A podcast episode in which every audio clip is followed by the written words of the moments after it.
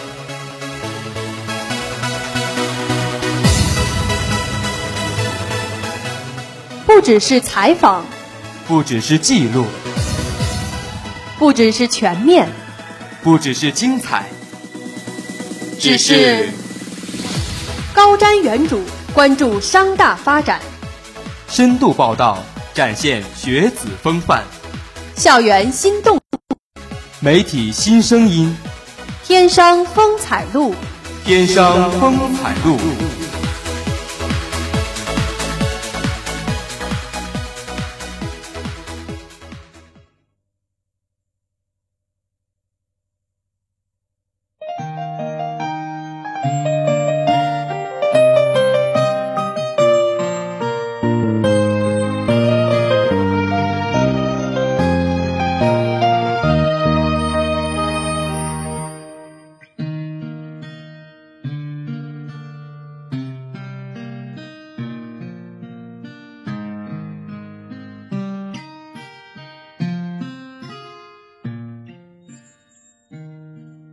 关注天商发展，展现学子风范。大家中午好，我是你们的好朋友郑恒。本周的天商风采录在这里又和大家见面了。大家好，我是望舒。新学期正式播稿的周三，很高兴和大家在这里一起度过。呃，其实刚开学呢，很不适应，为什么呢？因为加了特效了哈。因为心爱的这个这个西区游泳馆啊，竟然被改成女生专属的澡堂，这可是吸引了很多同学的关注啊。呃，我在这个还在家的时候翻那个朋友圈就已经刷屏了。我看这个连游泳馆的牌子都被摘下来，同学们都能看得出来，这肯定是一次大改造。大家对于这件事儿呢，可谓是议论纷纷，一时吵得风生水起啊。嗯，那我先来介绍一下原来的这个游泳馆里的小澡堂吧。那游泳馆里的这个小澡堂呢，原来是有男澡堂和女澡堂之分的。那只要每次五元钱便可以想洗多久就洗多久，基本上是不受限制的。那就是因为这个特点呢，受到好多同学的追捧，特别是我们男生哦。确实是热捧，尤其是女澡堂，基本上每次洗都要排很长很长的队。但是即便如此呢，我还是非常愿意等在这里洗澡的。嗯，那这次改造可是如你们女生的所愿了啊。但是依女生的特点，就算是澡堂变得再大。啊，你们还是得照样排队，毕竟洗澡耗时耗水啊，可是你们女生洗澡的典型特征。那就这个洗澡费用男比女啊，这个一比六的比例，你们女生可是完胜啊。哎，这这毕竟是我们的特性嘛，我们就是没错，我们就是这样爱干净。虽然它改成了女澡堂，我们很开心，但是也带来了很多的烦恼。比如说最近改造的时间接近为两周，可能我们都没有办法去洗澡，还要绕远到别处去。再有呢，就是咱们这个澡堂呢改成了刷卡式的洗澡方式，我们可能再也不能用五元就随意的长时间用水了。你说你这个还不知足不乐意是吗？那他说我们有些男生其实这个洗澡的特点呢，是一个月只洗一次，呃，连着这个内衣啊加外衣一起洗。那原来还没改造的这个澡堂的话，这样洗澡的话可是直接解决了一堆麻烦。但是改造之后呢，便利再也没了，直接剥夺了我们的权利啊。你说这个凭什么你们女生澡堂这么多呢？哎哎，先别急啊，其实都是有原因的。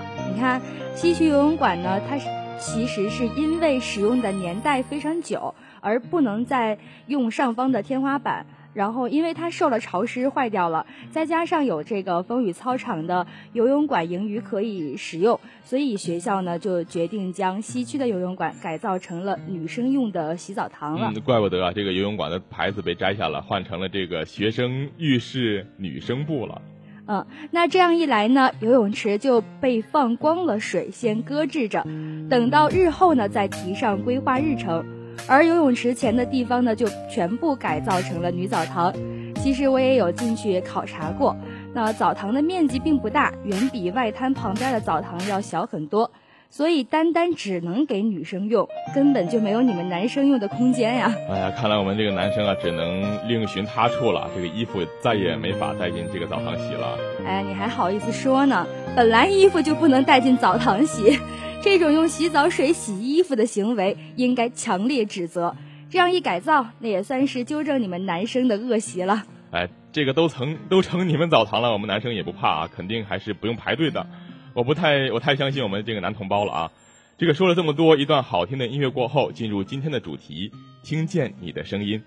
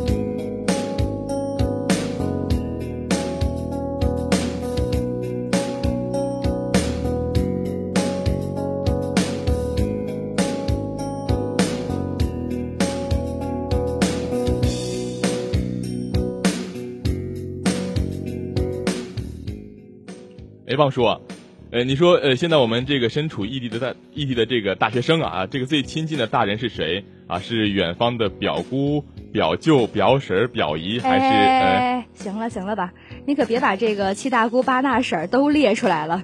我知道你想说的是什么。那我们大学生呢，大部分都是身处异地上大学，远离了父母，每天都和同龄人接触着。最近的抬头不见低头见的大人，当属我们的宿管大爷大妈了。嗯，那没错啊。那今天我们就要为每天为我们默默无闻做奉献的大爷大妈们做一期专访，让大家好好了解一下身边最亲的大人。没错，这些人呢，不但和咱们亲，和咱们学校是更亲。准确的说，都是家住在咱们商业大学附近的天津本地人。大爷大妈们大都是因为退休后在家太无聊，实在是无事可做，身体呢又非常硬朗，忍受不了在家里的悠闲，便来到这里找点事儿做。而他们现在做宿管工作，基本都是看着孩子们走来走去，然后能打声招呼、说说话，最重要的还是能为无聊的退休生活增添些人味儿。每栋楼有两个大人，以二十四小时为限，从早上七点到第二天早上七点。每个人都是干一天活歇一天，就是因为大爷大妈们二十四小时的全天候守候，我们才会更加安全。其实大爷大妈们之所以要歇一天，这是因为值班的整整一天啊，他们都只能在房间里无时无刻的守候。规定就是这样，除了偶尔的打扫和去卫生间之外，其他时间是完全不允许他们离开房间的。这样一天下来是非常累的。因为不能离开房间，所有一天的饭呢都要在提前家里准备好，再带过来。到了时间就可以热热吃，渴了就在屋子里烧点热水喝。人流少的时候还能偶尔的听听广播。可以说，这二十四小时的封闭房间里准备好的设施还是非常齐全的，有微波炉、电热水壶、收音机。为了一天的生活是做好了充分的准备。而大爷大妈们的责任啊，主要是叮嘱我们自觉打卡，严格按照规定来管理外来人外来人员，禁止发小广告或者不法分子进入。这听起来虽然简单啊，但就是这平凡中的小小波澜，拼凑成了大爷大妈们多彩的退休生活。要是说说他们值班一天的行程的话。就是五点起床，在家里收拾收拾，准备好一天的饭，当做运动，骑十几分钟的自行车来到学校。七点完成交班后，再清扫一下房间和门前的空地，就开始了一天的房间内的封闭生活。等到晚上十一点熄灯时，一般他们要等着给几个晚回的孩子开个门，再巡视一圈后才能睡下。就是累了一天，这么晚睡还是睡不踏实。因为心里总是担心会有孩子找，会出点什么事的。偶尔半夜两三点起，还要给一这个因特殊原因回来的孩子开门。经过深夜的一番折腾后，第二天还要五点就早早起床，因为六点左右就开始零星的有孩子要出门了。为了这些孩子，也是早早起床做准备。虽然这些琐事让大爷大妈们有些烦心，但是总的来说，大爷大妈们因为来到这里监视着我们，还是很有趣的。不是有句话说吗？不管做什么，开心就好。说了这么多大爷大妈们的日常，一段好听的音乐过后，让我们进一步了解一下大爷大妈的生活中因为我们而泛起的层层波澜。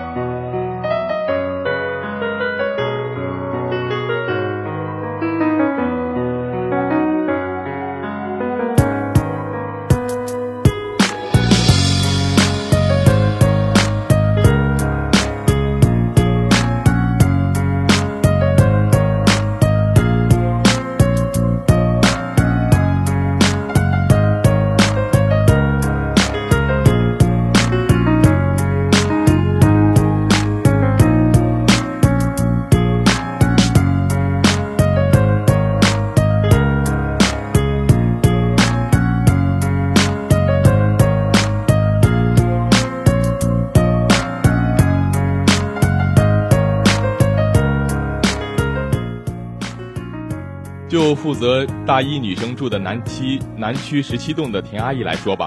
哎，等等，这怎么就成阿姨了？先前不还亲切的叫着大妈大妈的吗？嗯，主要是我从这位阿姨口中得知啊，因为地域习惯不一样的原因，原来宿管阿姨的们的心都是一样的，在他们心里，他们是不习惯被叫大妈的。虽然在我们看来叫大妈是亲近了点儿，但是阿姨这个称呼啊，更让宿管阿姨们舒服点。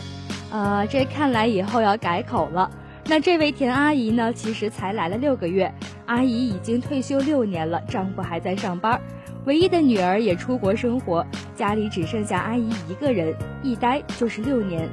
跟其他阿姨们心态一样，田阿姨受够了在家待的腻歪，便在朋友推荐下来这里工作了。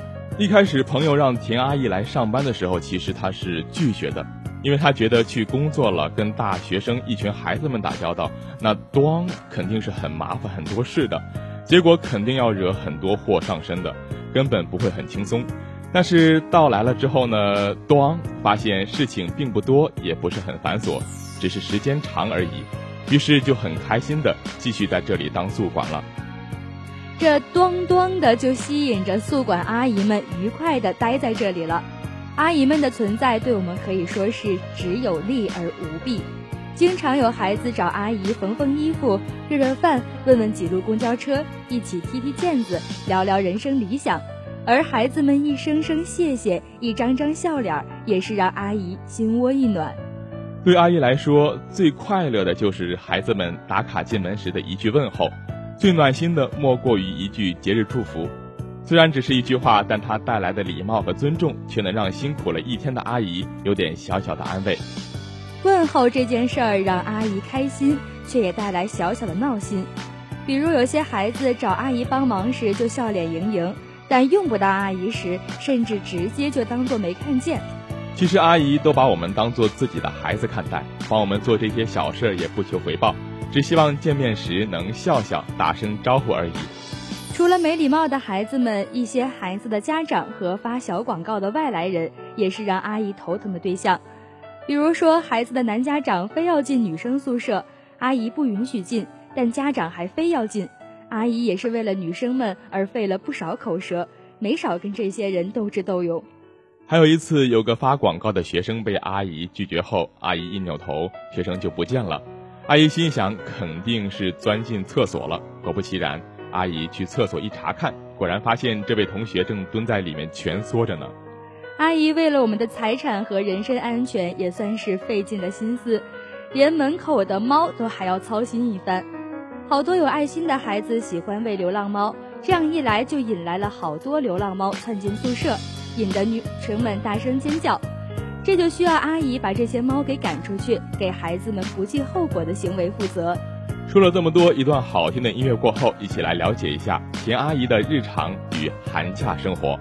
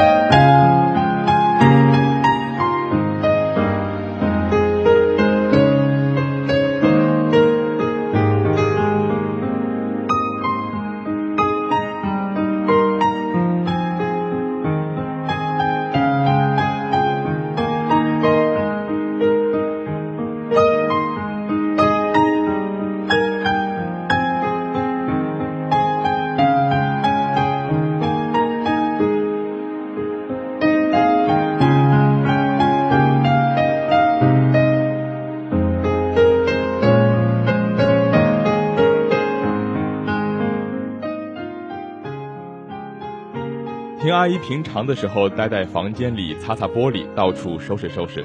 住的房间在冬天还是有些凉的，因为田阿姨住的房间有个阳台，没有户上的阳台门，导致房间偏凉，和其他阿姨的房间不太一样。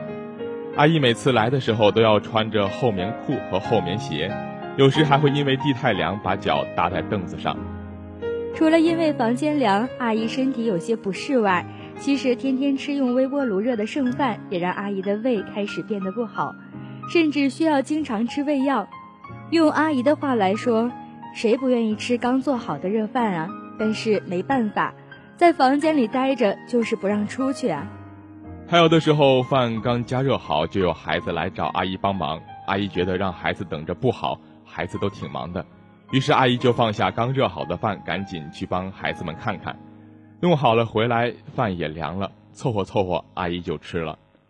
这些经历下来，家里肯定还是要比宿管好，睡得踏实。还有重要的一点就是，在家里不用担心孩子们的事儿，心里也就安分多了。这样一听，还真是觉得有些挺对不起宿管阿姨的。其实这些对于阿姨来说还不算什么，最让阿姨印象深刻的，也是最让阿姨生气的，还是寒假发生的一件事情。寒假刚开始几天的时候，学生们几乎都走了，宿舍里只剩下一小部分人。有一个学生带来一个其他宿舍的朋友，想在这里睡一晚，但是阿姨因为宿舍规定就没同意。这朋友就不乐意了，张口就骂阿姨：“你们不就是看门狗吗？”这话说的，气得阿姨都不知道该说什么好。虽然后来本栋的学生代替没礼貌的朋友跟阿姨道歉，但不是本人的真心歉意，阿姨也是不能接受的，只能不跟孩子一般计较，过去就让他过去了。虽然假期以不愉快的事儿开头，但是只有三个学生留校的假期，还是让阿姨轻松了不少。